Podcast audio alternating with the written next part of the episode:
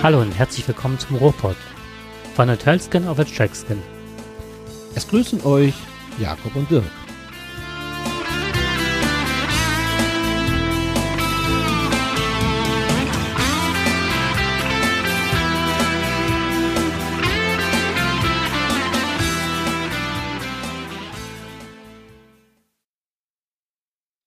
Hallo zusammen.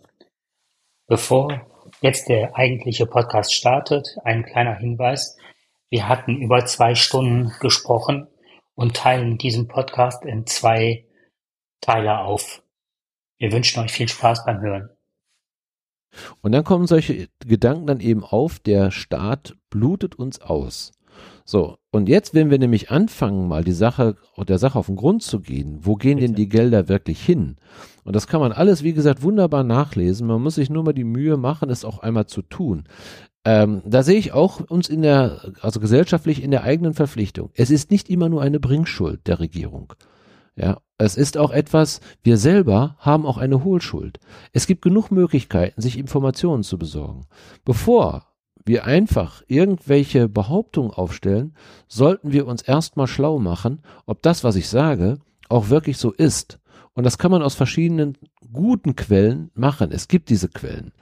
Und da muss man nämlich mal genauer hinschauen, um sachlich zu argumentieren. Dann wird man zu dem Ergebnis kommen, es ist nicht immer so, wie es dargestellt wird. Und jetzt komme ich so langsam, baue ich das mal auf, mhm. diese Richtung. Das ist total klasse. Genau. Das möchte ich jetzt, ich möchte jetzt erst nochmal, ich wir haben jetzt erstmal herausgestellt, wir haben eine hohe Abgabenlast, aber wir haben auch was dafür. Wir haben Krankenversicherung, wir haben Rentenversicherung, wir haben Pflegeversicherung, wir haben viele Dinge, die wir haben.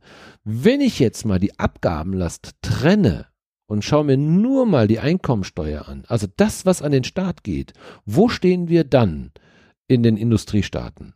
Ich kann es dir sagen, vor uns sind Schweden, Österreich, Spanien, Dänemark, Belgien, Slowenien, Niederlande, Portugal, Deutschland. So, wir sind dann an erster, zweiter, dritter, vierter, fünfter, sechster, siebter, achter, erst an neunter Stelle. Ja, erste Stelle ist also Schweden. Schweden hat die höchsten Steuereinnahmen. Äh, also die haben die höchste Steuerlast. Nach uns kommt dann Frankreich, Finnland, Griechenland, Italien, Luxemburg. So, und das, wir sind in einem gesunden Mittelfeld, sind wir. Wir haben nicht die höchsten. Es gibt also in, in, in, Europa, gibt es mindestens acht Länder, die vor uns sind, die also weitaus mehr Steuern, also höhere Steuern verlangen von ihrer Bevölkerung. Von denen du aber nicht hörst, in Schweden habe ich noch nicht gehört, dass sie zu viele Steuern bezahlen von den Schweden. Ich weiß auch, in Österreich kann ich es nicht sagen, in Spanien kann es jetzt auch nicht so unbedingt sagen. Dänemark ist eigentlich so ganz, sie fühlen sich ganz zufrieden damit. Also es gibt Länder, die weitaus höhere Steuern bezahlen, die Gesellschaft, und du hörst nichts von denen. Das mal nur einfach mal, um uns mal einzuordnen, an welcher Stelle wir stehen, wenn wir behaupten, wir zahlen die höchsten Steuern. Das ist so in dieser Form nicht richtig. Gut, so. Jetzt zahlen wir also Steuern. Also heißt es, mit meinen Steuergeldern bezahle ich das Bürgergeld, also die Laumalocher, der Begriff Laumalocher. Also er, da steckt ja viel hin. Also erstmal sage ich, die erste Aussage haben wir jetzt geklärt, ich bezahle am meisten Steuern. Also ich mit meinem, meiner fleißigen Arbeit, mit meiner guten Arbeit, wofür wir alle dankbar sind ja auch, jeder, der arbeitet mhm. und Steuern bezahlt, das ist wichtig. Sagt aber jetzt, ja, damit bezahle ich also Laumalocher. Also die, die Bürgergeld beziehen, werden als Laumalocher bezeichnet. Dann habe ich erstmal gedacht, gut, guckst du jetzt erstmal, wer bezahlt denn überhaupt das Bürgergeld? Das stimmt, es ist richtig, das Bürgergeld wird wirklich aus dem Bundeshaushalt finanziert. Und äh, so, nach aktuellen Schätzungen, Stand November 2023, belaufen sich die Gesamtkosten für das Jahr 2023 auf ungefähr 25,9 Milliarden Euro. So, wir reden also von roundabout 26 Milliarden Euro. Und das ist viel Geld, was da quasi in das Bürgergeld, also die, aus dem Bundeshaushalt gezahlt wird. Dann versteht man auch, warum Leute aus der CDU sagen, denn die Aussage kommt ja auch aus der CDU und aus der AfD, besonders aus der Ecke der AfD, die sagen, wir müssen das Bürgergeld kürzen, damit wir diese Laumalocher nicht unterstützen. Das ist die Aussage von ungefähr 50 Prozent, wenn man jetzt die Prozentanteile von momentan in der Prognose 30 Prozent CDU, 20 Prozent AfD. Das heißt, 50 Prozent aller Wähler sind der Auffassung, sie unterstützen mit dem Bürgergeld Laumalocha. 50 Prozent. Das ist eine irre hohe mhm. Zahl, die denkt, so, was kommt dann? Dann kommt dann noch ein Bericht, die Bildzeitung ist ja immer dabei, bei jeder Geschichte, ähm, wenn es darum geht, also auch solche Aussagen auch nochmal zu befeuern. So, was machen die? Sie zeigen, sie zitieren eine Statistik eines Hans-Jürgen Gossner, äh, der im Landtag von Baden-Württemberg für die AfD antritt. Der hat ein schönes Bild, also mhm. eine Statistik gezeigt, mit der schönen Überschrift, in mehreren schönen Farben hat er das gemacht. Wer bezieht 43,8 Milliarden Bürgergeld? So, jetzt sehen wir schon mal, aus den 23 Milliarden sind plötzlich jetzt schon mal fast 44 Milliarden geworden. Also er hat nochmal 20 Milliarden aufgelegt auf diese ganze Geschichte. Okay. Finde ich ja interessant schon mal, ne? Dass man da mit den Zahlen ja, ah, ist ja nicht so, man muss ja nicht immer so genau sein. Mhm. Ne? So braucht man ja auch nicht. So, wer bezieht 43,8 Milliarden Bürgergeld nach Staatsangehörigkeit? Ich will mal behaupten, ein Großteil der CDU-Anhänger und ähm, auch der AfD-Anhänger lesen gerne Bildzeitung ist ja auch ein Sprachrohr von denen, äh, dass sie das gerne mitteilen. Ähm, ist ja immer ein gutes Mittel, auf die Kleinen drauf zu kloppen. Oder auf die, die eigentlich schon, denen es nicht gut geht, da kann man ja auch nochmal was draufhauen. So, dann wird eine Statistik gezeigt. Also, da haben wir, dann haben wir ähm, den Block Deutsche. Also, welche Staatseinheit? Da sind es die Deutschen, die Türken, die Iraker, Afghanen, Syrer und Ukrainer werden mhm. hier aufgeführt. Die beziehen also Bürgergeld. Also das sind so die höchsten Posten. Und jetzt muss jeder gut zuhören, denn sonst versteht man das nicht. Das ist wirklich nicht einfach, denn diese, dieser Chart sagt eindeutig, ähm, also wir rechnen davon, dass die Deutschen nur 5,3 Prozent von diesem Bürgergeld bekommen. Also die Grafik benennt 5,3 Prozent der Deutschen bekommen nur Bürgergeld. Bürgergeld. Okay, wenn ich das verstehe. So. 16,2 Prozent gehen an die Türken. 41,7 Prozent gehen an die Iraker. 47,1 gehen an die Afghanen.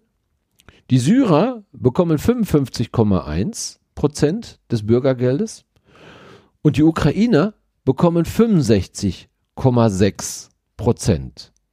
65,6 Prozent des Bürgergeldes. So, ich, jetzt nehme ich den ersten Button. 5,3 Prozent gehen an deutsche Staatsbürger des Bürgergeldes. Okay, das hast du im Vorgespräch schon gesagt, aber mir fällt gerade auf, dass es mathematisch nicht geht. Sehr gut aufgepasst. Genau so ist es. Mhm. Aber ich habe nämlich, wenn man nämlich können selber. Genau. Ja? Mhm. Den, das ist ja eben das Schöne. Wir achten einfach nicht darauf dieser Chart sagt im Grunde genommen aus, äh, wenn man jetzt die 66, also 65 plus 55 also macht ja schon 110. Jetzt, plus genau. 47 macht 150, mhm. plus nur 41 macht 200. Danach geben wir also 220 Prozent Bürgergeld aus. Mhm. Das kann ja schon mal nicht stimmen. Mathematisch ist das falsch. Mhm. Chart bedeutet jetzt diese Grafik. Diese Grafik, mhm. genau. Diese Grafik, die da, mhm. die schön, man kennt diese Balkendiagramme. Mhm. Also Deutschland wird in blau gezeichnet als Balkendiagramm, ganz unten, wir sind ja die warum, Guten. Warum auch blau? Blau, wir sind die Guten, die Deutschen sind blau, ne, wir sind die Guten, wir kriegen AfD aber nur. Ist blau. Genau, wir, AfD ist blau, genau. Mhm. Und wir bekommen nur, die, wir Deutschen bekommen nur 5,3 Prozent beziehen wir von dem Bürgergeld. Und die Ukrainer bekommen 65,6 Prozent. Jetzt habe ich die Grafik eben nicht genau mir angeschaut. Also ich habe das schon im Vorgespräch, hast mir das ja gezeigt oder gesagt. Frage, welche Schriftfarbe hat die Bezeichnung unter Deutschland? Ist sie rot? Nein, die ist blau. Ah, hätte mich jetzt nicht Die anderen haben, ja, ne, oder hm. könnte vielleicht, nee, ich glaube, die ist blau. Okay. Würde ich jetzt mal sagen. Ähm, vielleicht aber auch, könnte auch schwarz sein. Also ich weiß, ich kann das jetzt schlecht mhm. erkennen. Egal. Ähm, so, und das ist natürlich völliger Quatsch, ist das. Weil, wenn man natürlich mal schaut, wenn wir 5,3 Prozent der Deutschen macht 2,9 Milliarden Menschen aus. 65,6 der Ukrainer sind 500.000.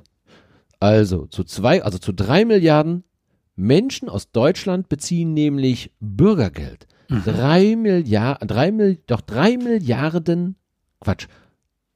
Oder muss, muss ich jetzt mal doch, doch, doch, doch, doch, doch, doch, das ist recht. Nee, Millionen, Entschuldigung, wir sind ja nicht Milliarden. Nein, nein, wir, Millionen sind Jetzt bin ja, ich ja. aber ganz, äh, äh, genau. Also drei Millionen Deutsche beziehen also Bürgergeld. Mhm. Aber nur 500.000 Ukrainer beziehen Bürgergeld. Und jetzt sieht man die Relation und jetzt kann man auch verstehen, was, das, was die meinten. Weil wir, wir, wir nämlich, wir haben zurzeit 750.000 Ukrainer, die geflüchtet sind aus dem Kriegsgebiet. Mhm. Davon beziehen jetzt 65, oder 66 Prozent Bürgergeld, also ungefähr 500.000. Ich weiß jetzt, das muss man jetzt nicht mathematisch nachrechnen, weil die Zahlen sind ein bisschen durcheinander. Ich weiß nur, dass es um die 500.000 sind, die also das beziehen. Mhm. Die Ukrainer können und dürfen gar nicht arbeiten bisher. Nur ein kleiner Teil arbeitet bisher, weil sie natürlich erst A, Sprache lernen müssen, weil sie einen Prozess durchlaufen müssen. Die weil, Ausbildung weil muss anerkannt werden. die Ausbildung muss da anerkannt haben wir werden. extrem hohe Hürden. Andere müssen, brauchen Jahre, um erst endlich eine Arbeitserlaubnis Mhm. zu bekommen. Die Ukrainer kriegen eine Ausnahmegenehmigung und dürfen eher arbeiten. Was wir uns, was wir leider, und das muss man ja sagen, das ist ja dann wieder Ländersache auch teilweise, ähm, was wir uns leider vorwerfen müssen, wir schaffen es nicht gut, die Ukrainer trotz guter Ausbildung in, in Lohn und Brot zu bekommen. Da sind andere Länder besser. Als sind andere Hemmnisse, aber es geht ja nicht da um. es geht ja darum, wie der Anteil verteilt ist. So, und jetzt schauen wir uns nochmal an, warum, wie gesagt, 500.000 Ukrainer und warum drei Millionen Deutsche. Ne, wer steckt denn dahinter? Wer ist das denn überhaupt hinter diesen Menschen? Also bei den Ukrainern wissen wir, ähm, dass sie eben aus dem Kriegsgebiet, die haben also eine Geschichte, warum die hingekommen sind. Die Afghanen genauso und die Syrier genauso. Die kommen alle aus Kriegsgebieten. Macht summa summarum, macht das ungefähr, ähm, also man sagt, 53 Prozent oder 54 Prozent der Deutschen, also ist der deutsche Anteil und 46 Prozent ist der Ausländeranteil des Bürgergeldes, um das mal gerade zu rücken, um mal zu die Summen zusammenzuzählen. Wiederhol das nochmal bitte. Also 54 Prozent Mhm. des Bürgergeldes gehen an deutsche Staatsbürger, Mhm. 46 Prozent gehen an ausländische Staatsbürger. Also mit anderen Worten, das Zehnfache, was in der Grafik angegeben war. ja, wenn du das jetzt so nimmst, ja, ja, richtig, genau, das Mhm. Zehnfache, genau, Das das Zehnfache. Zehnfache. Also, Ne? liebe Aber Zuhörerinnen und Zuhörer, Die Grafik ist ja nicht Zehnfache. Die Grafik ist ja nicht falsch, nur der Kontext wird nicht gesagt dazu. Man, hinter, man, ver, man lässt einfach ein paar Informationen aus. Ja. Man vermittelt etwas, man suggeriert etwas, was überhaupt nicht im Kontext zusammenpasst. Mhm. Und ja, natürlich kann man dem, hat man dem das natürlich auch vorgeworfen, hat dann gesagt, ja, und was seine Aussage war, na ja, gut, die Interpretation, das muss er sich sehr, also wenn jemand das fehlinterpre- äh, fehlinterpretiert, dann ist das ja nicht seine Sache. Ne? So. Ganz einfach. Das er kann das nicht ausschließen, dass man das nicht vielleicht anders interpretieren kann. Aber es ist doch bewusst gemacht worden. Und die Bildzeitung hat sich dann auf den Karren schwingen lassen und hat dann auch noch das Ganze gut verbreitert. Ne? Oder Was verbreitet. ich im letzten Jahr gelernt habe für mich, wo ich gerne darauf achten möchte, weiterhin, also jetzt nicht als, äh, dass ich mir was fürs neue Jahr da, dahingehend vornehme, ist das Wort Ambiguitätstoleranz. Das bedeutet, äh, andere Meinungen auch aushalten zu können. ja. Aber andere Meinungen sind Meinungen und Meinungen beruhen auf Wissen, finde ich, oder sollten auf Wissen beruhen. Genau, sollten auf Wissen beruhen. Sollen auf Wissen beruhen. Das heißt, wenn ich mit dir diskutiere, Ja. wir sind anderer Meinung, was ja auch, auch leider ab und zu mal vorkommt, Ja, dann ist es aber so, dass wir ja auch eine Wertschätzung uns gegenüber haben, Ja. weil wir wissen, dass der andere das Genau. Mhm. größtmögliche an Wissen und an, ne? Und dann ist ja auch, äh, das ist ja, das bedeutet ja auch Demokratie Mhm. im Grunde, dass wir dann in Verhandlung treten und Kompromiss schließen müssen. ja. Und, So. Aber wenn wir dann falsch Mhm. oder äh, es ist ja, es ist verfälscht. Auf jeden Fall spiele ich ja damit, dass das ist ja das, das, das Fatale häufig, gerade aus dem rechten Spektrum, dass Dinge so dargestellt werden, dass man es im Nachhinein korrigieren kann, Ja, aber die Möglichkeit immer des Falschverstehens in erster Linie gegeben ist. genau, Damit spielt, Richtig. spielt man. genau. So, und wenn wir uns jetzt aber nochmal die zusammen, es sind also 5,5 Millionen Menschen in Deutschland beziehen Bürgergeld. Mhm. Das ist natürlich schon viel Geld. Auch das haben wir ja gerade auch gesagt. Es sind nicht 48 Milliarden, es sind 24 Milliarden, aber auch 24 Milliarden ist viel Geld. Ähm, die man sicherlich gerne lieber in Bildungssysteme und so weiter stecken möchte. Aber wir haben jetzt gerade auch eine besondere Situation. Jetzt gucken wir uns aber mal diese Menschen, diese 5,5 Millionen Menschen mal an, die Bürgergeld bekommen. Also das Thema Laumalocha. Davon sind alleine, von den 5,5 sind 1,6 Millionen überhaupt nicht erwerbsfähig, also leistungsberechtigt. Darunter fallen auch 15-Jährige, das ist das Interessante, ab 15 hast du Anspruch auf Bürgergeld, weil du dann in der Lage bist, auch drei Stunden arbeiten zu können und zu dürfen. Okay. Aber wie sie gehen, wenn sie dann zur Schule gehen oder sonst was oder wie auch immer, Mhm. können das noch nicht, dann sind sie halt eben nicht, sind sie sind leistungsberechtigt, aber sie sind nicht erwerbsfähig an der Stelle. Fallen darunter auch, jetzt waren wir ja eben bei dem Glashaus mit dem WDR, Mhm. was du so schön dargestellt hast. Sind da eventuell auch ganz viele alleinerziehende Mütter drunter? Genau. Ein ganz großer Anteil. Ganz viele alleine. Da, zum Beispiel, wir nehmen das Thema, es kommen, auch gerade aus der Ukraine, sind viele Frauen geflüchtet mit ihren Kindern. Erstens können die gar nicht arbeiten mit ihren beiden Kindern oder mit ihren Kindern, die doch nicht ein oder zwei Kindern, weil die noch klein sind in der Regel und nicht ohne weiteres sofort einen Kita-Platz bekommen, denn der kostet ja viel Geld, ein Kita-Platz. Gerade in Nordrhein-Westfalen kosten Kita-Plätze immer noch locker 600 Euro. Das vergessen auch viele. Kann nicht jeder aufbringen. Das heißt also, komme ich aus dem Krieg, muss ich nicht nur die Sprache lernen, ich muss auch erstmal mich wieder behaupten, ich muss die ganzen Formulare kennen, ich muss zu Hause bleiben, um mein Kind quasi wieder zur Schule zu bringen oder sonst irgendetwas. was Meine. Ausbildung wird nicht anerkannt. Meine Ausbildung wird nicht anerkannt. Mhm. Das heißt, ich bin gezwungen, dass ich nicht arbeiten gehen kann, weil ich meine Kinder beaufsichtigen muss. So, Die und somit, Gruppe derer, die von Armut betroffen sind, sind Frauen, alleinerziehende Frauen mit Kindern. genau. Und das gleiche Schicksal kann hier jeden ereilen. Das geht ganz schnell. Auch, du kannst, du kannst wirklich einen guten Job haben. Ich weiß das wirklich gerade auch aus, aus einem aktuellen Fall, der drohte, äh, dass es also auch zu einem Zerwürfnis kommt, also im guten Freundeskreis, dass es also da zu einem Zerwürfnis kam.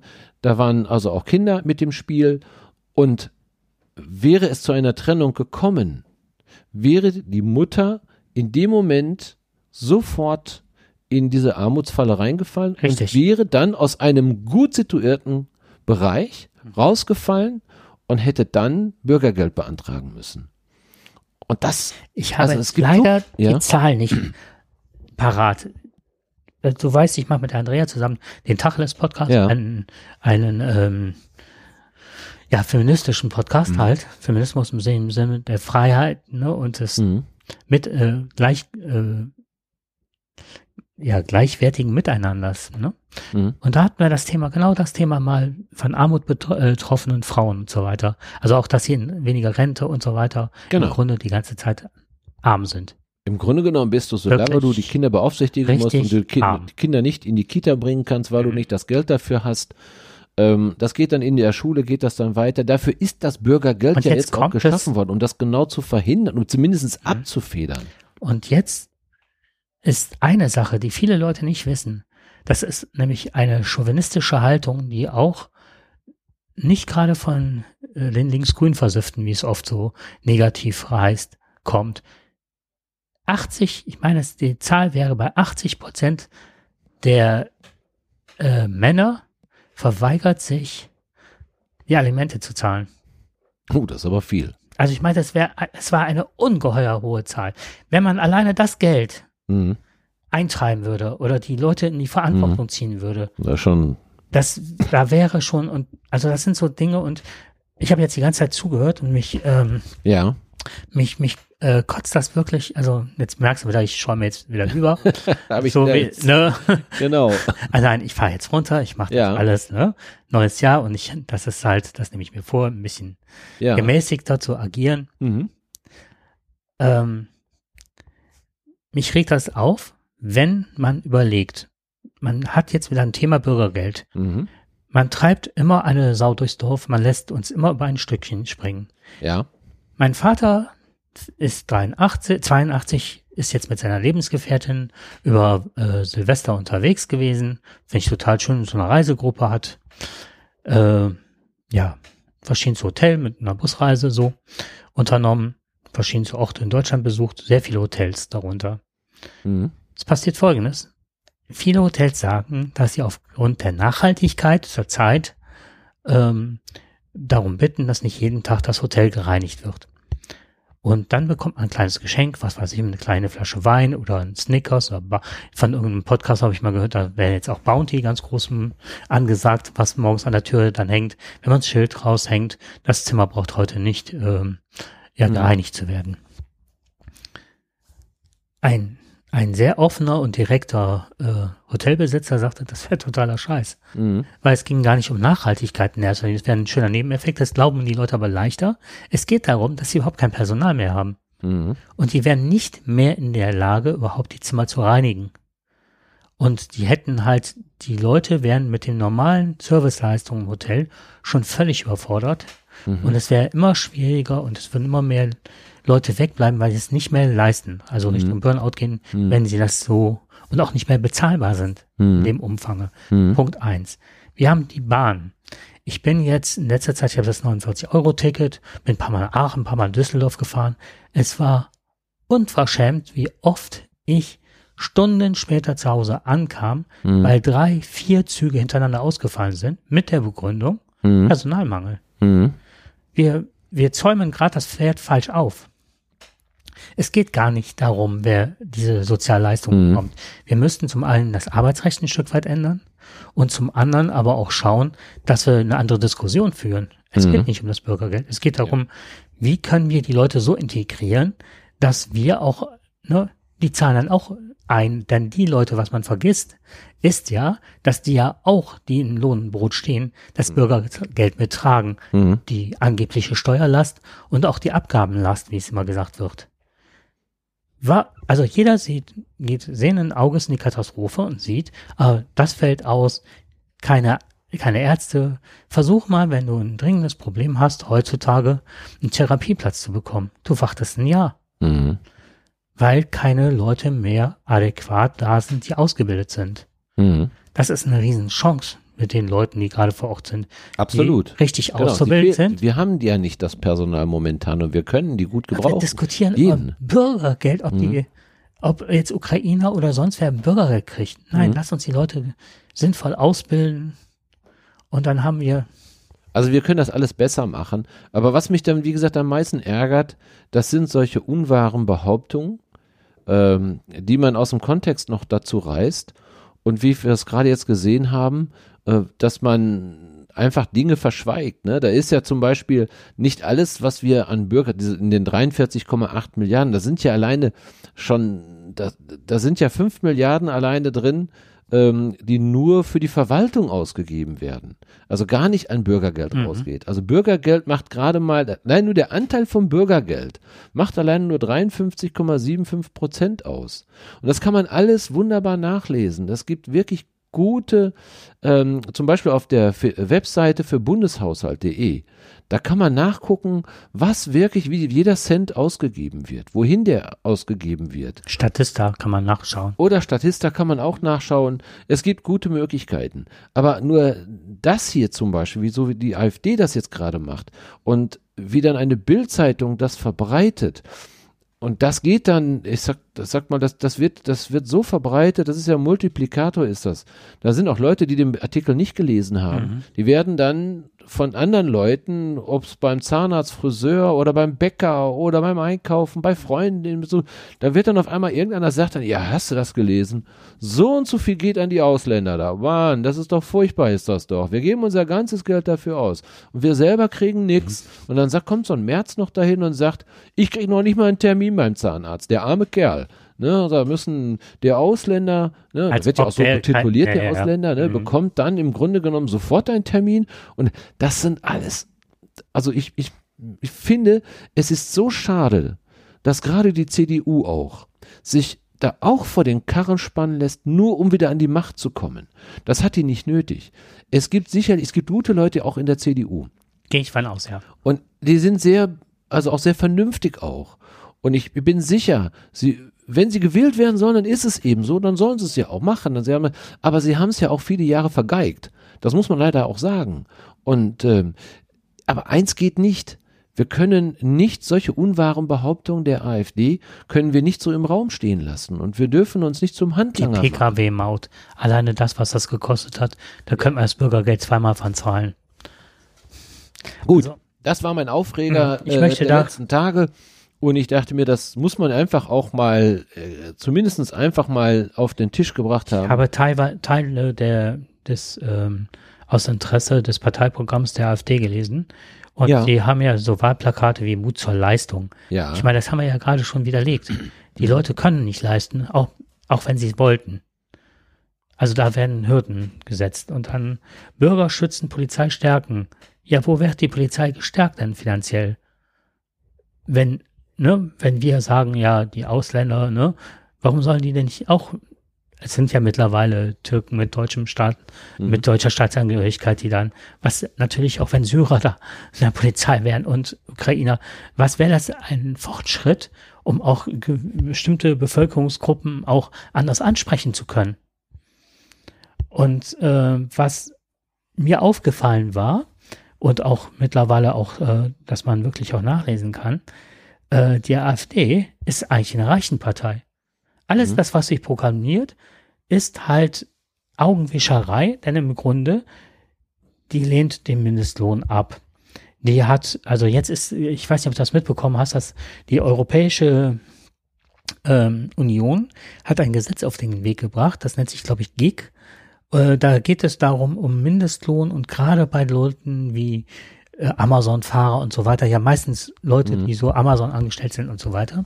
Da gibt es so eine Verschärfung der Bestimmungen, da gibt es fünf Punkte, die ich leider nicht aufzählen kann, aber wenn diese, wenn nur zwei davon gegeben werden, dann sind die halt Mitarbeiter. Dass man nicht eine, ein Subunternehmen, eine Subunternehmen, eines Subunternehmens äh, hm. bilden kann, dass die dann trotzdem für 2,50 die Stunde fahren. Ne? So, und ähm, das hat man, das ist die AfD zum Beispiel gegen. Dann ähm, ist es, ähm, wo war es? Da hatte ich ein, die Erbschaftssteuer. Völlig gegen die Erbschaftssteuer. Und zwar sagen die, man muss sich vor Augen halten, dass, ähm, Moment, ganz schnell gegenlesen. Die reichsten 10% der Deutschen halten über 60% des Gesamtvermögens. Erbschaften über 500.000 machen laut DIW, Deutsches Institut für Wirtschaft, glaube ich, ist das jedes Jahr nur 23 Personen auf diese kleine Gruppen erfällen ein Drittel des gesamten Erbschaftsvolumens. Da wollen die nicht rangehen. Mhm. Ja, klar. Woher bekomme ich denn die Spenden? Genau. Mhm. Also das sind alles so Sachen, die interessiert, die interessiert einen feuchten Kehricht, ob das mhm.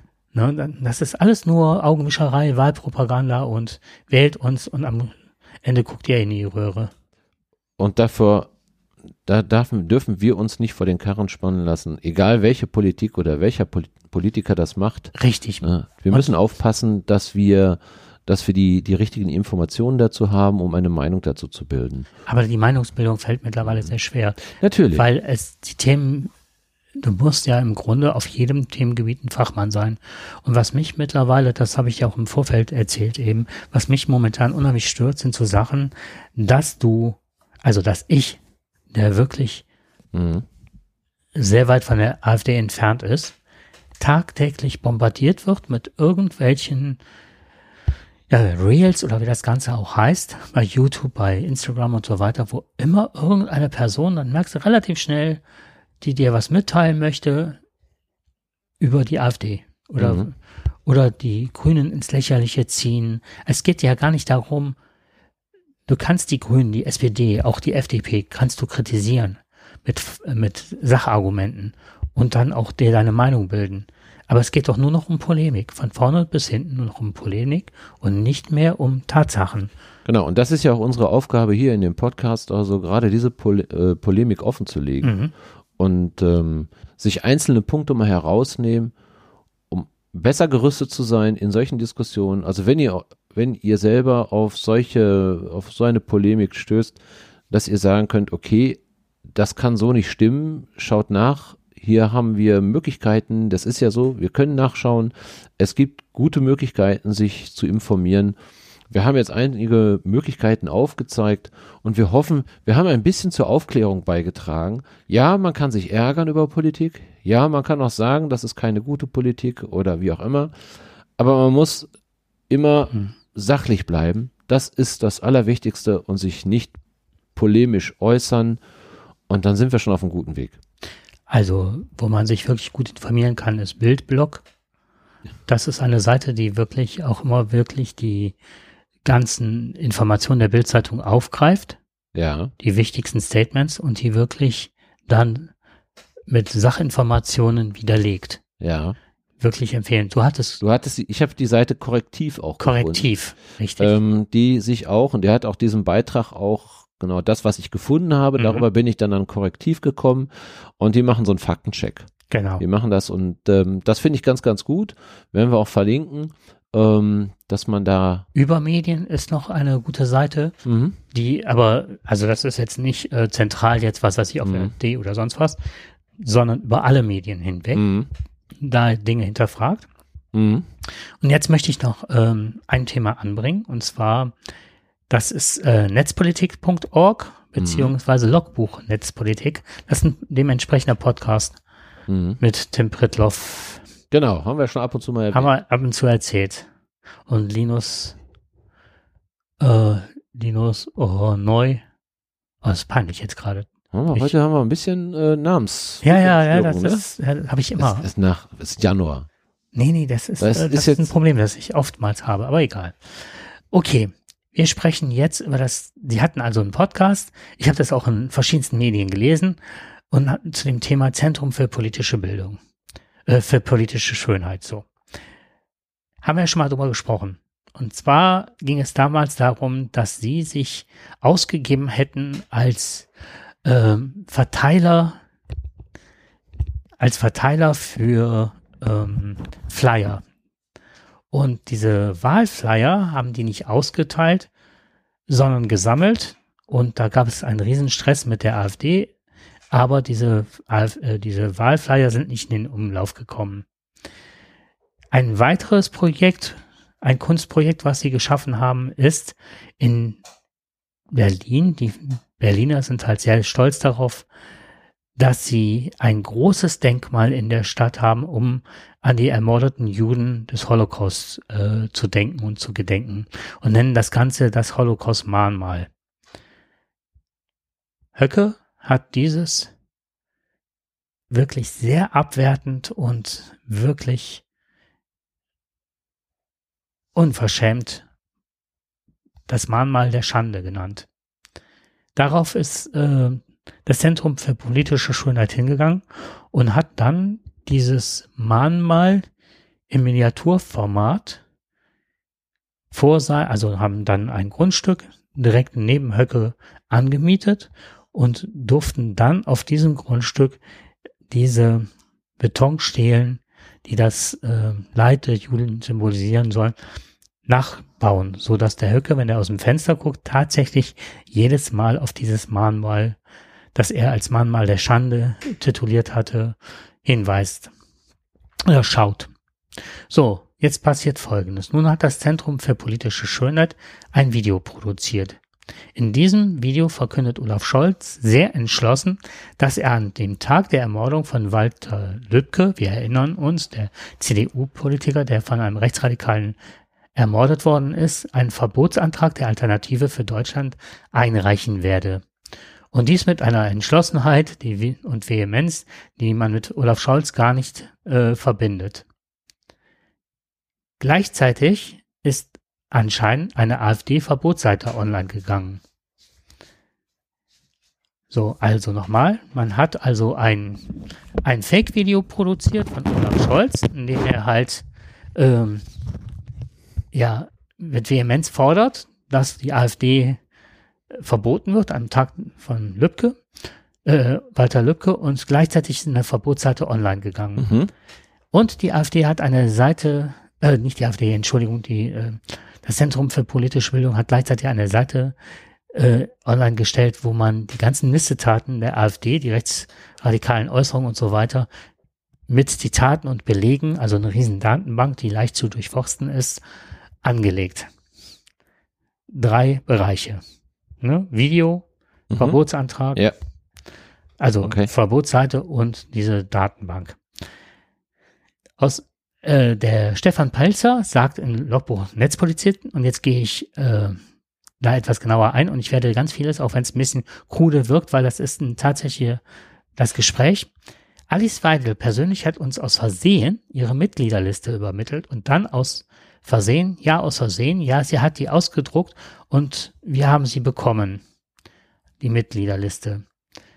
Sie hat sie mittlerweile gelöscht und die haben die halt genutzt, jetzt fasse ich das zusammen, um an die Daten der Mitglieder zu kommen und haben denen dann geschrieben, weil sie ja die Liste hatten, Mhm. dass ja ein Verbotsantrag über Scholz laufen würde. Und um sich dagegen zu wehren, sollte man alles das, was in Chatgruppen ihnen zur Last gelegt werden könnte der AfD, was rechtsradikales Gedankengut, Äußerung, was auch immer, was man wirklich, ja im Grunde was verfassungsfeindlich ist, sollte man hochladen. So, und jetzt Das ist schon straight. Es hat auch eine Zeit gedauert, bis es wirklich wieder bei Alice Weidel gelandet ist. Und äh, jetzt passiert Folgendes. Und seitdem laufen die Uploads. Wir haben jetzt 33 Gigabyte bisher bekommen. Also wir haben viel mehr. Wir haben 750 Gigabyte, 50 Gigabyte bekommen.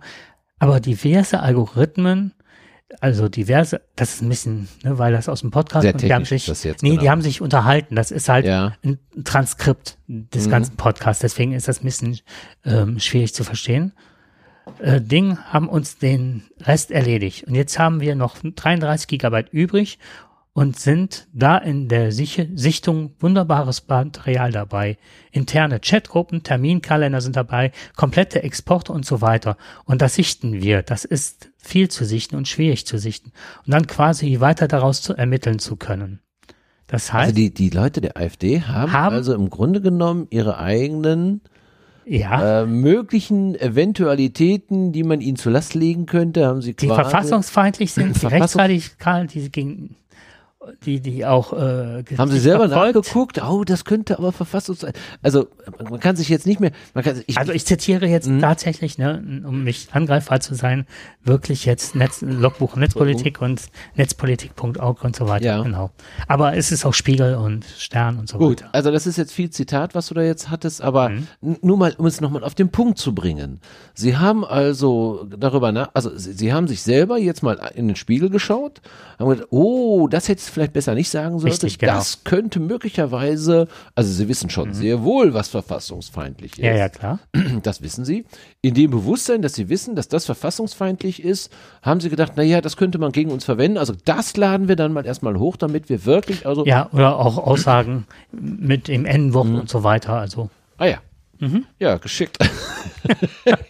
also So nach dem Motto, äh, lieber Verbrecher, äh, wofür könntest du denn verantwortlich gemacht werden? Für welche liste mal Verbrechen? all deine Taten Liste auf. doch mal, ich bin jetzt hier zufällig der Kriminalobermeister Schulte und ich möchte gerne mal wissen, was hat dich denn alles so im Laufe der Zeit zusammengeklaut, ne?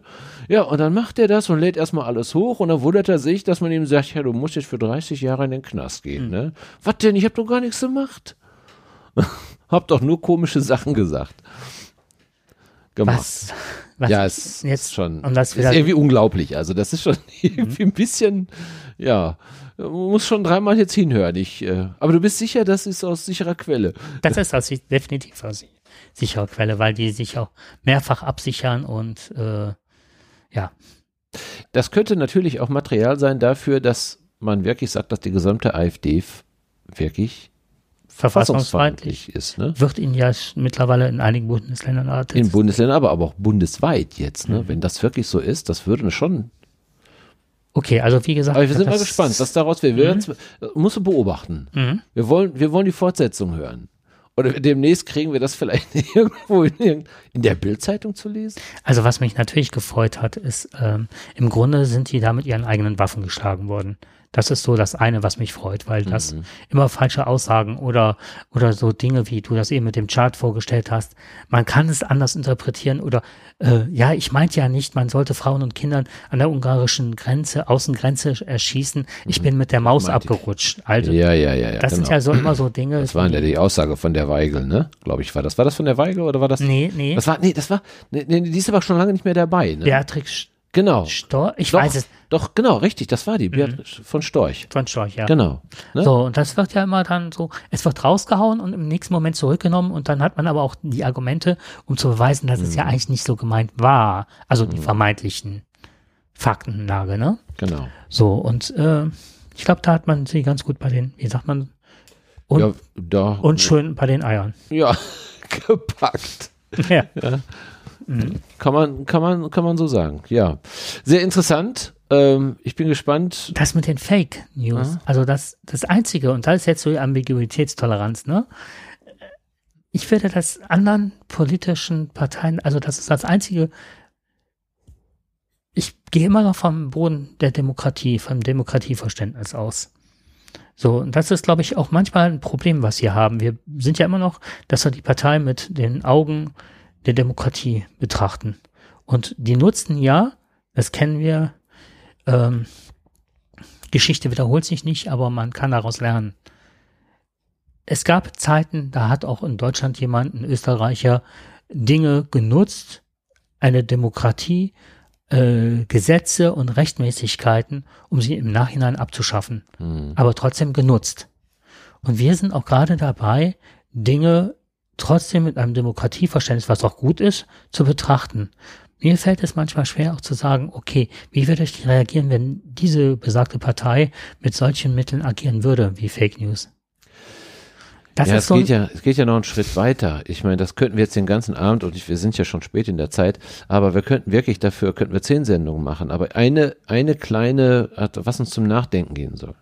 Stellen wir uns vor, in zwei Jahren ähm, gewinnt eine Partei unter dem Vorsitz von Herrn Merz. Ähm, die SPD wird nicht genug Anteile bekommen, die Grünen auch nicht, um eine Regierung zu bilden. Die FDP fliegt möglicherweise raus, unter 5 Prozent. Das das, wo wir jetzt gerade bei den Prognosen sind. Ne? Das ist jetzt nur die jetzige Prognose, wenn die sich in zwei Jahren bestätigen würden, diese Prognose. Ein Merz versucht die ganze Zeit, ähm, sich der AfD anzunähern. Das hat er ja in diversen Aussagen ja schon gesagt und getan. Erst sagt, er sagte ja, ja, wir arbeiten schon mal auf Gemeindeebene. Arbeiten wir schon mal zusammen. Und äh, das ist nun mal eben so, wenn AfD-Bürgermeister gewählt werden, werden wir mit dem auch zusammenarbeiten. Was ähm, er jetzt nicht verwerflich findet, was er auch ganz okay findet. Und äh, er sagte nur, auf Bundesebene würden wir das nicht machen. Das bestreitet er. Das glaube ich aber nicht. Ich glaube, um an die Macht zu kommen, und das ist, ähm, Herr Merz ist sehr machtbesessen und würde, glaube ich, vieles dafür tun. Und dem würde es wenig stören, mit der AfD zusammenzuarbeiten, also eine Regierung zu bilden. Und dann wird ein Umbau stattfinden, denn die CDU und CSU, da gibt es ja auch einen höchst konservativen Anteil, eben auch unter der Leitung von Merz. Die Gemäßigten werden dort nicht mehr viel zu sagen haben. Also wird sich etwas tun. Und was kann passieren? Man kann zum Beispiel den Bundesgerichtshof so auch bestimmen, also man kann die Judikative, also letztendlich insofern so schwächen, dass gewisse Richterämter, wie man es jetzt zum Beispiel in Polen, in Ungarn und so weiter gemacht hat, Amerika, Amerika, kann man umbesetzen. Mhm. So. Und dann werden Kritiker, ähm, die Journalisten, die möglicherweise etwas Kritisches schreiben, die Wahrheit möglicherweise schreiben, würden dann angeklagt werden. Ja, man kann Gesetze ändern, die dann sagen, dass du zum Beispiel nichts mehr sagen darfst. Also die Meinungsfreiheit kann man sehr stark einschränken. Und dann sind alle die, die gerade jetzt danach rufen, mehr Freiheit zu haben, sind genau diejenigen, die zuerst dann da stehen und sich wundern, warum sie nicht mehr ihre Meinung sagen dürfen. Und so baut sich dann ein Staat innerhalb von vier Jahren so um, der ein völlig neues Demokratieverständnis hat.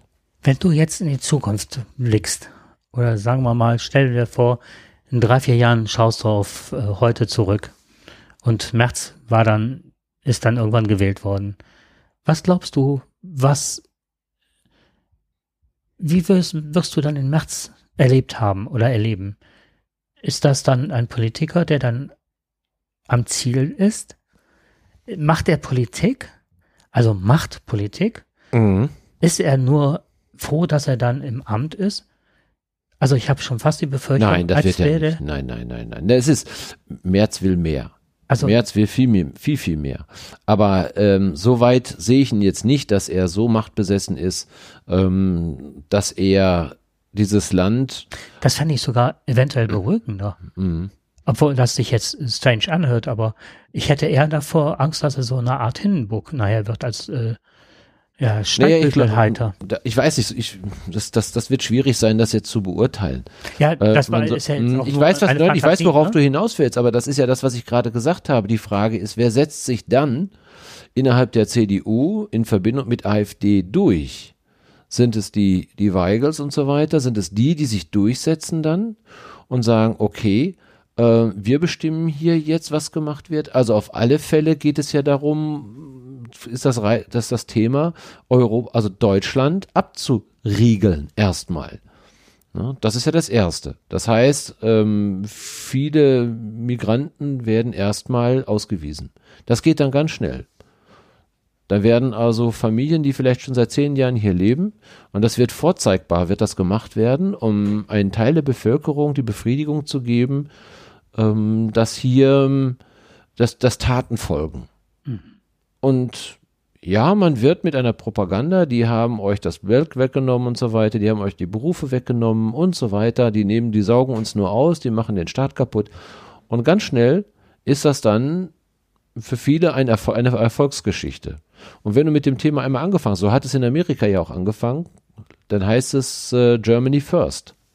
Ne? Mhm. Und unter diesem Aspekt, Germany First, wird es also auch dann ähm, weitergehen. Mhm. Und ich kann mir vorstellen, dass das trifft vielleicht auf einen nährstoffreichen Boden. Mhm. Ja, schauen wir nach Ungarn, da gibt es keine äh, freie Medien mehr. Genau. Die sind mittlerweile wie in Russland, gibt es keine freien Medien mehr.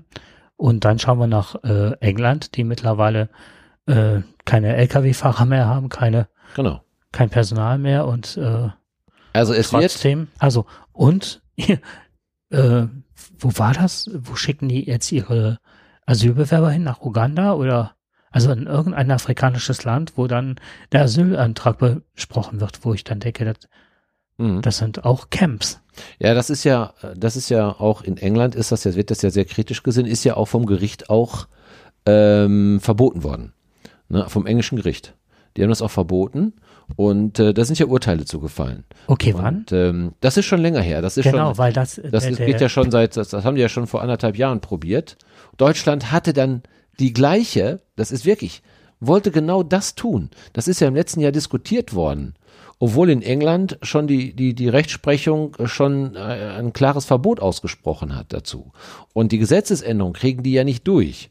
Die möchten ja das Gesetz. Und in Deutschland wollten sie genau das machen. Das ist ja diskutiert worden hier für einen kurzen Moment. Ist aber dann doch wieder verworfen worden, weil man gemerkt hat, in England hat es nicht funktioniert. Ähm, und wir haben hier zurzeit noch keine politische Landschaft dafür. Aber die kann sich ja in zwei Jahren ändern. Also ich, ich will nur mal sagen, ich, oder ich will nur darauf äh, aufmerksam machen, wo kann es hingehen und wem nutzt es, so eine Regierung? Wem nutzt so hm. eine Regierung? Die Industrie hier in Deutschland ist jedenfalls sehr beunruhigt. Da, wo wir glauben, dass die es gerne hätten, die wollen das nicht. Die großen, die, die, die Automobilindustrie, die, die geht mit, ist, äh, die denkt mit Grauen daran, dass so etwas eintreten könnte.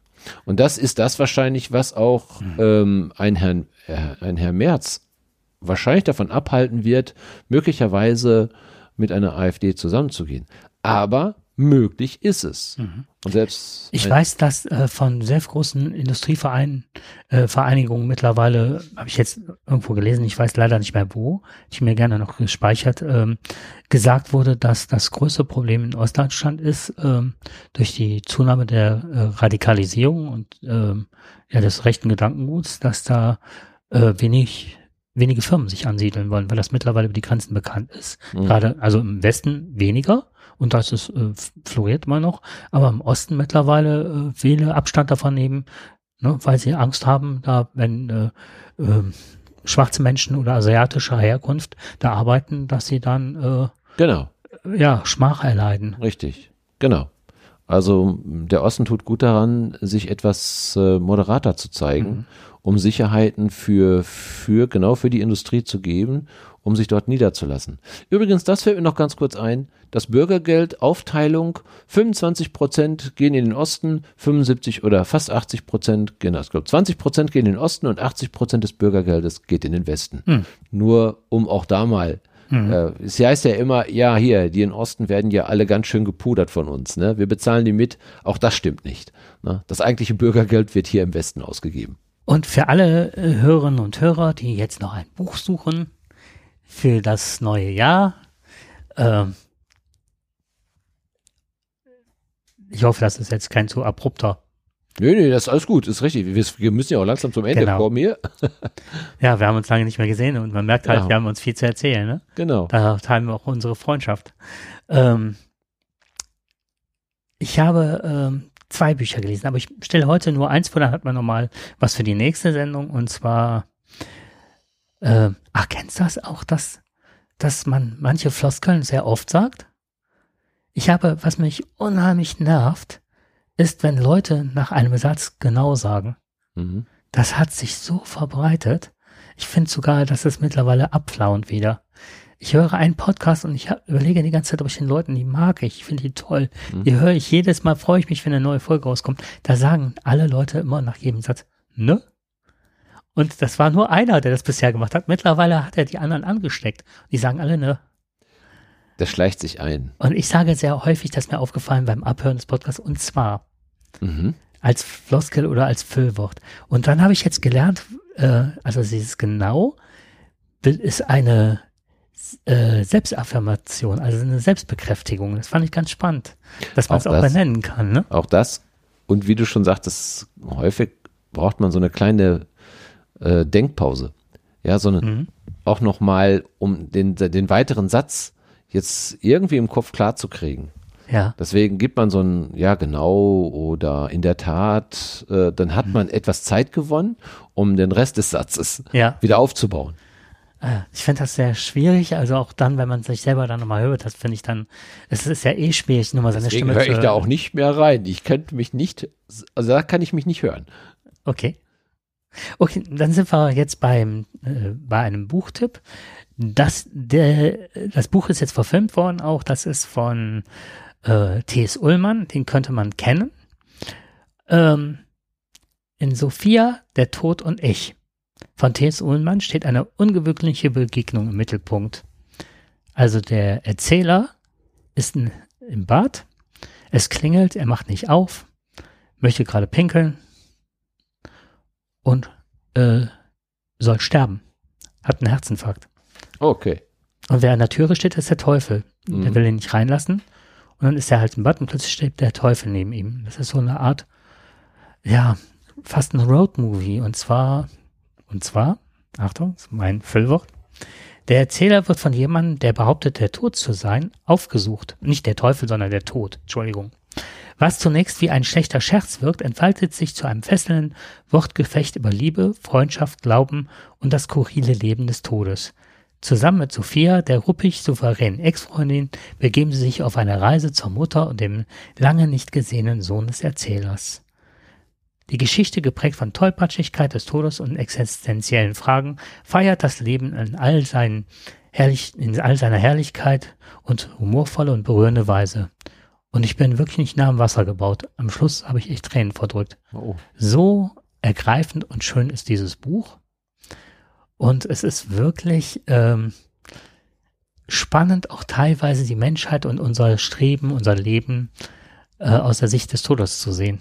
Den Titel nochmal? Sophia, der Tod und ich. Sophia. Mhm. Der Tod und ich. Sophia ist die Ex-Freundin. Ah ja, okay. Das ist, habe ich okay gesagt. Schauen wir gleich mal nach. Können wir es ja gleich bestellen hier sogar. Das ist immer das Schöne, ne? Sophia, Der Tod und ich von T.S. Ullmann. der Tod und ich. Ah, okay, Buch. Okay. Das ist schon. Guck mal, das, schau mal, das kann man, genau, von T.S. Ullmann. Also, es ist in Taschenbuchform vorhanden. Mhm. Jetzt machen wir gleich Werbung und kostet auch nur 12 Euro. Also, das sollte man sich, glaube ich, mal gönnen. Das werden wir gleich bestellen. Geht jetzt sofort ab in den, von 2017. Mhm. Geht sofort, genau, in den Einkaufswagen. Wahnsinn. Und Ja. Ist es weg. Sehr schön. Und es geht um die große Mhm. Frage, was denn besser ist, to burn out or to fade away. Also es ist auch äh, teils Ja. sehr philosophisch. Und ich habe oftmals extremst gelacht. Mhm. Also wirklich, ich habe hier gesessen und habe Tränen gelacht und wenn ich dann hier alleine in meiner Wohnung sitze, dachte ich, oh, was denken die Nachbarn? Mir fallen jetzt? spontan gleich äh, drei Menschen ein, denen ich das gerne geben würde, so wie du es erzählt hast, ähm, aufgrund der Lebenssituation. Aber ich werde es erstmal selber Ja. lesen und dann ähm, ist es immer schon ein schönes Buch, was man auch verschenken kann. Absolut. Gerade so philosophische Bücher, die so eine Aussage treffen Hm. oder einen zum Nachdenken bringen. Aber das in einer humorvollen, aber vielleicht auch rührenden Art und Weise. Mhm. Sehr schön. Also eine Sache, er hat seinen Sohn, der hat die Scheidung verloren und ähm, dadurch auch das Besuchsrecht seines Sohnes und schreibt Postkarten. Das hat eine besondere Bewandtnis. Hm. Das ist auch sehr, ein sehr guter Zeichner, das ist wohl der T.S. Ullmann. Hm. Und dann sind auch in dem Buch oder auch on, also jetzt ähm, als Medium halt, als App, ne, kannst du das Buch ja auch laden. Dann siehst du auch diese Postkarten, kannst sie groß. Und dann sind auch in, in so einer sehr kindlichen Handschrift, schreibt er an seinen Sohn die Erlebnisse. Alleine das und welche Bewandtnis, naja, die Postkarten im ganzen Buch haben, ist auch unheimlich. Hört sich, hört Schön. sich wirklich gut an. Ja, absolut. Und gerade das Thema, ich meine, Tod ist immer ein ganz, ist ja nun ein ganz sehr schwieriges Thema. Aber auch der Verlust von Menschen, dem man nicht die richtigen Fragen gestellt hat oder dem man keine Fragen gestellt hat. Das ist so, was mich in, Und je älter ich werde, Ja, stelle ich fest, dass ich die Menschen, die uns begleitet haben oder die früh von uns gegangen sind, ähm, dass man keine Fragen gestellt hat. Und heute fallen mir die Fragen jetzt ein und ich finde es schade, dass ich diese Fragen nicht vorher gestellt habe. Weil sie sagen ja ganz viel über uns selber auch aus. Und ähm, deswegen finde ich es ganz wichtig, im Leben die Fragen zu stellen, sich Gedanken darum zu machen, welche Frage würde ich denn stellen wollen, wenn, ne, wenn derjenige nicht mehr da wäre. Und über diese Art und Weise kommt man tiefer an seine eigenen Fragen heran. Wenn ich nur sagen würde, ja, ich habe da jemanden, den würde ich jetzt gerne. Nein, was würde ich ihm fragen, wenn der nicht mehr da wäre? ja. Ich finde es auch noch spannend, bei den Fragen, die du stellst, auch die Antworten zu erhalten desjenigen, warum er den Weg so gewählt hat, wie er gewählt, Mhm. gewählt hat. Genau, Welche da. Beweggründe dazu geführt haben, diese Wahl getroffen zu haben. Aber Jakob, das müssen wir mal ganz separat in einem Oh, hochspannenden Podcast mal machen. Äh, der Tod und unsere Fragen. mhm. Am Schluss noch, ähm, Oder die Fragen, die wir den Tod nicht gestellt haben. wenn es dich, wenn dich gerade dieses äh, Thema interessiert, finde ich noch als Buchempfehlung, ohne jetzt da näher drauf einzugehen, Der große Bagarozzi. Ist eines meiner Lieblingsbücher. Ja, Das handelt halt davon, dass der Teufel in Therapie kommt, ja, weil er merkt, dass die Menschen sein Handwerk übernommen haben und dass er nur noch eigentlich scheitern kann ja, mit seiner Boshaftigkeit, aber auch, das ist nicht nur Boshaftigkeit, sondern auch der das, äh, der das Böse will und das Gute schafft. Ja. Und dass sich aber das mittlerweile verkehrt teilweise. Der große Bagarozzi, ein wahnsinnig schönes Buch. Das ist ein Film auch, der ich sehe gerade, der ist verfilmt worden. Ne? Ist verfilmt worden. Ja, das Buch ist irre gut. Auch das Mhm. sollte man vielleicht mit in den Das hat- Einkaufswagen legen. Genau. Das Genau. hat auch noch etwas mehr literarischen Anspruch, fand ich. Ja, sehr Okay. schön. Aber vielleicht trotzdem haben wir schon mal das, äh, haben wir ein Thema, das wir irgendwann mal vielleicht mal aufbereiten werden. Denn ich glaube, das könnte Ist viel. die Frage, das wird äh, dann spannend werden, wenn wir wirklich in die Tiefe gehen. Genau. Das Alles ist so. klar. Aber das machen wir eh. Aber jetzt gehen wir nach Hause und nicht in die Tiefe und wünschen allen echt ein Tschüss. gutes, geiles neues Jahr und mit tollen Momenten viel Spaß und hoffentlich mit dem einen oder anderen Podcast, um euch die Zeit ein wenig zu verkürzen und auch vielleicht ein bisschen zum Nachdenken zu bewegen. In diesem Sinne. Tschüss.